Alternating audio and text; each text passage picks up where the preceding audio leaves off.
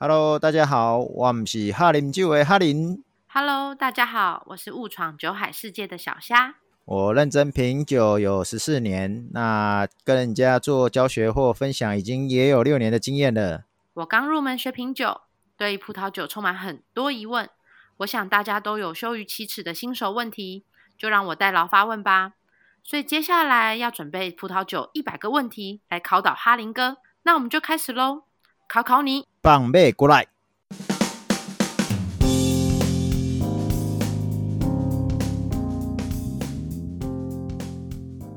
，Hello，哈林哥，我今天去逛酒展，然后呃，在酒展的时候，我有听到大家在，就是有听到一个新的词叫垂直品饮。那因为现场跟大家都不熟，所以就没有多问。对，所以今天想来请教一下，什么是垂直品饮？那跟我们一般就是在品酒的时候有什么不一样？太好了。所以呢，我们也来一下那个考考你，考考我吗？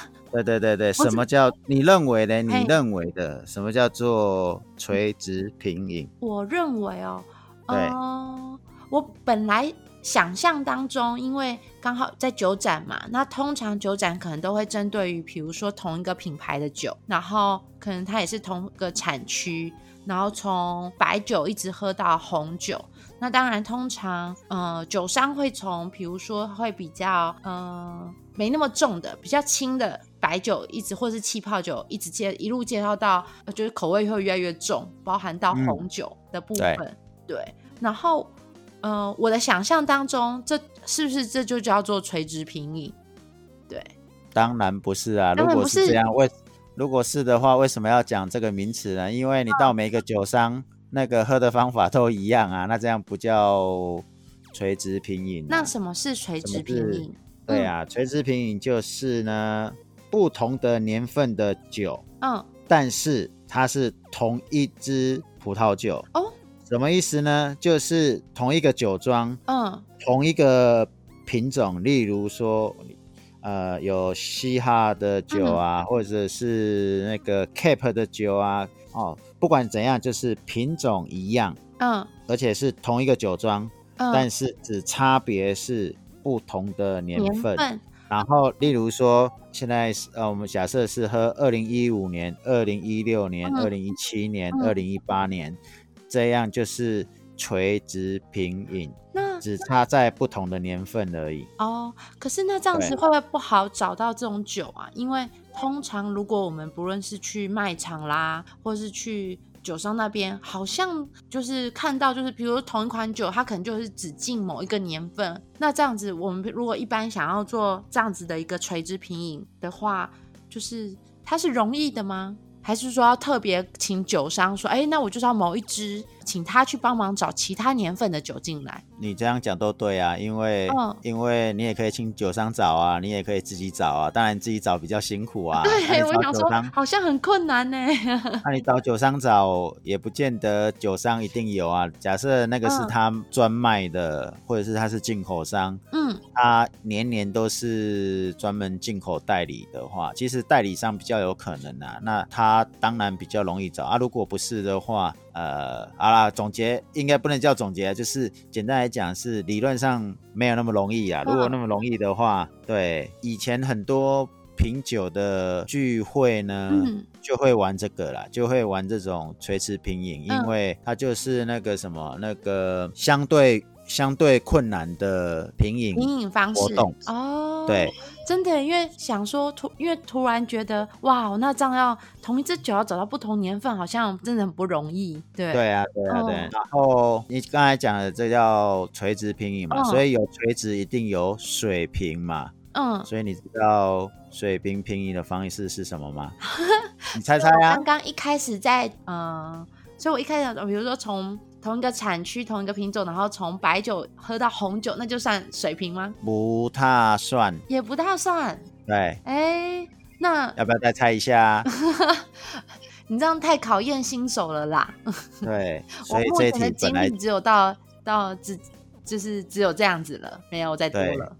那个，所以在酒场上很容易听到一些神奇的言辞，那个字词出来，嗯，对不对？然后听回来就很容易一头雾水。对。嗯那水你要水开始平平饮，对对对，水介绍什么是水平式平饮。对啊，水平平饮呢，其实我们在帮你们上那个西班牙葡萄酒的时候，我就常常用了，只是你们可能诶没有注意。就是说，同样都是某一个年份的，例如说，呃，西班牙我那天是上哪个产区，然后都是二零一八的白酒，或是二零一八的红酒，都是同一个年份，但是是不同的酒庄。哦，所以如果说是同一个年份，然后同一个葡萄品种，但是不同酒庄，这种就是叫做水平式平饮。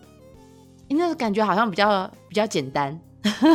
对啊，对啊，对啊，因为我只要抓年份一样，但是是不同的酒庄啊，所以我可以像对不对？那古时候讲的，现在电影讲的那个什么花木兰，东市买骏马，西市买，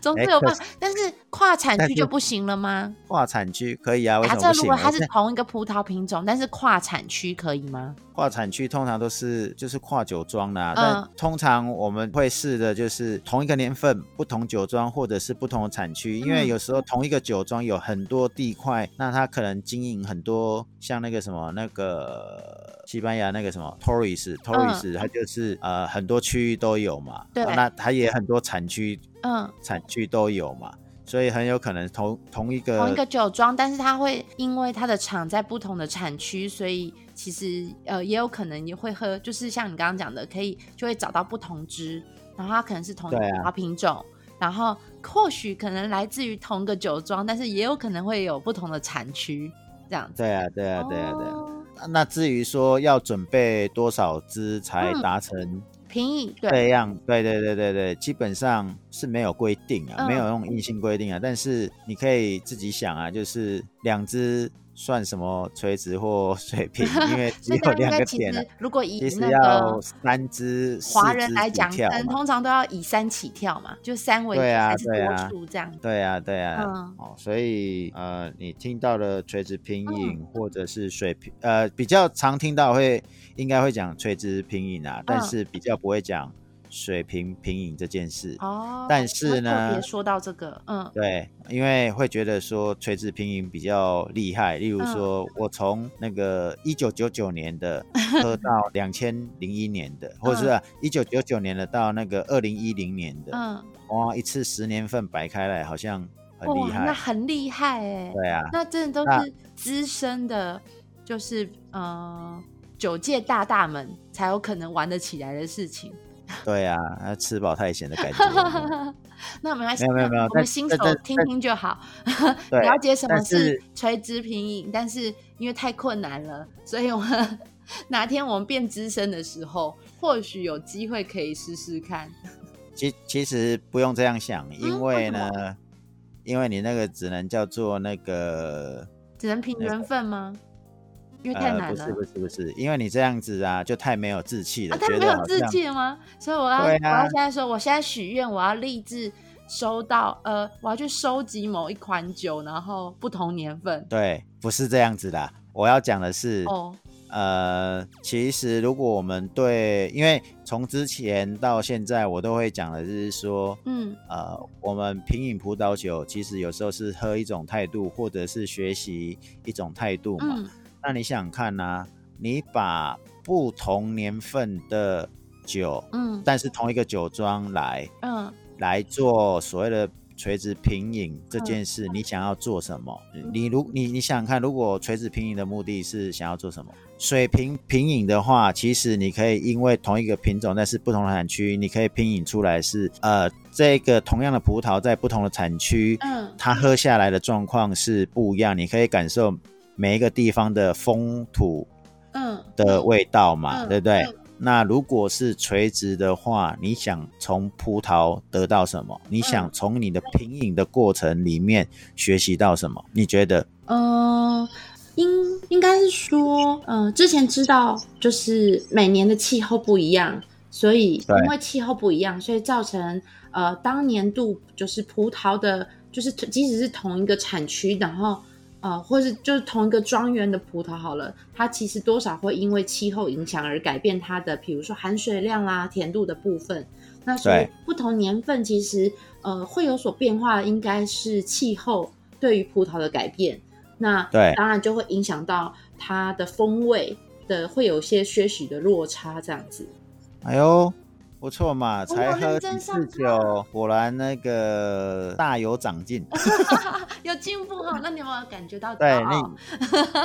这这样讲是没有错的，嗯。但是你有没有想过，就是你给他，你要做比较，你要给的是某一种基础是平等的，嗯。但是你年份，因为我刚才讲我们品饮它需要这个成年嘛，那你看你的品饮那个成年时间，嗯，基础点就不一样。例如说刚刚讲它的，二零一五年，落差很大。对啊，嗯一五年、一六年、一七年、一八年、一九年，嗯我让你这样平饮，但是你每一年，你看嘛，越新的是不是越越新鲜，越久的是有被成年的时间嗯越久，那对他你要来比较的时候，你的基础点 就有点不太公平了。那你这样能比出什么来？嗯当然，你也可以说哦，二零可能假设你喝起来，你说二零一五年比较好喝，嗯可是你基础点就不一样，因为它放比较久啊你怎么久可以跟我二零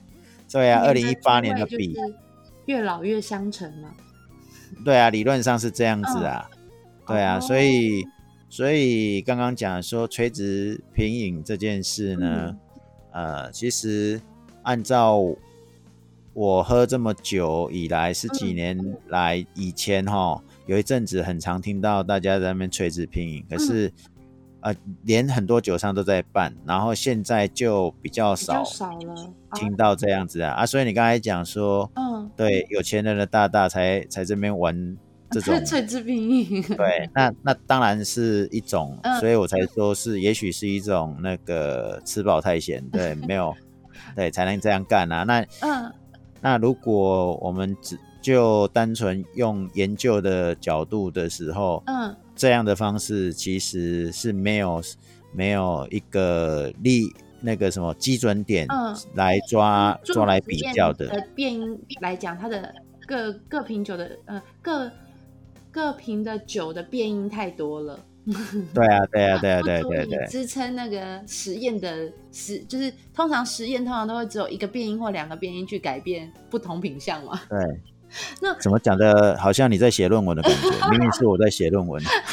但是我就觉得你刚刚讲到的水平式品饮，我就觉得还蛮有趣的欸，因为就就是因为不同的产区，的确因为它也会因此有不同的变化。那但是一来，嗯、可可能当然会比较容易找到啦。那呃，但二来你就会知道说，哦，其实同一款，呃，同一种葡萄，它在不同的产区可能有不同的面貌。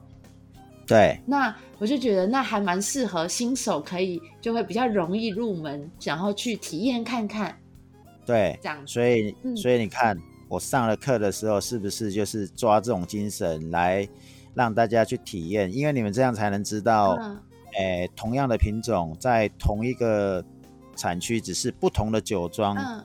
因为你就你就知道说，哦，例如说台北市一样都住在台北市，嗯然后你你种出来的这个，你做出来的茶叶，嗯。就会很容易去比较，即使有一些地形上的差异，嗯。对，但是因为你地形差异，你有的是很容易喝得出来。如果你是很呃这个太阳面嗯呃日照充足的，那我就大概可以推出来你在哪里。所以像有一些那个盲饮的那些前辈们啊，他们嗯可以很厉害的说哦，因为我喝出来葡萄酒里面的阳光，所以呢，他知道哦说。他就知道说，哦，这个大概就是哪些产区对啊因为每一个刚才讲了产区、国家什么东西都是有一些蛛丝马迹可以嗯。抓的，所以为什么有的人盲饮可以很精准到嗯。呃连产地都可以出来的原因啊？他乐这个这这个才是真正的乐乐趣点，嗯，对。我现在能够能体会的只有，如果他是刚好遇到是西班牙呃，如果像今天逛到，呃，今忘了是这一次还是前一次了，有逛到是西班牙的酒的摊位，然后你就会我呃就会一喝就知道哦，然后再去看酒瓶子哦，它真的是 Tempranillo 的，就嗯。那个葡萄酿的酒，因为会有熟悉感，对。因为你每次都会特定有选 Tempranillo 的酿造的酒。然后就会觉得，哎，那个是好像我们有喝过的感觉，这款对对对对悉感哦。什么很什么，所以应该说有没有很很有那个用心良苦？有有有有有，对，好，好所以呃，刚刚讲说葡萄里的阳阳光，所以有没有感受到是指哪里的酒？葡萄里的阳光，葡萄酒里面的阳光？你说在想象吗？我想一下，不，我上课有讲上，课而且你已经喝过了，你今天也有喝过，我今天也有喝过，糟糕，对，而且是一个伟大的那个文人讲过的大文豪。你不能不能每次都临时给我考试啊，我这样会来不及翻书，因为一翻书就听到书声了。对，所以我们这那个很 life 有没有？就是那个没有蕊蕊搞过的感觉，有没有？我我我现在此刻已夜深，我没有办法回答你。那你要帮我解惑吗？没有没有，你这题可以留给你自己去找。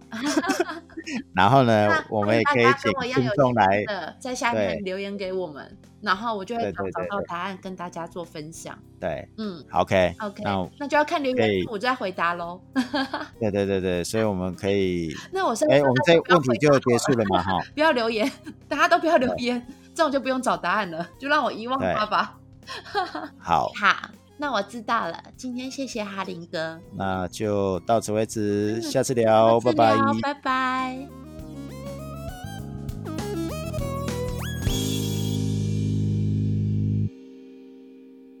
喜欢这期的内容吗？如果你也有葡萄酒的问题想发问，欢迎留言给我们。葡萄酒新手一百问，下次聊，拜拜。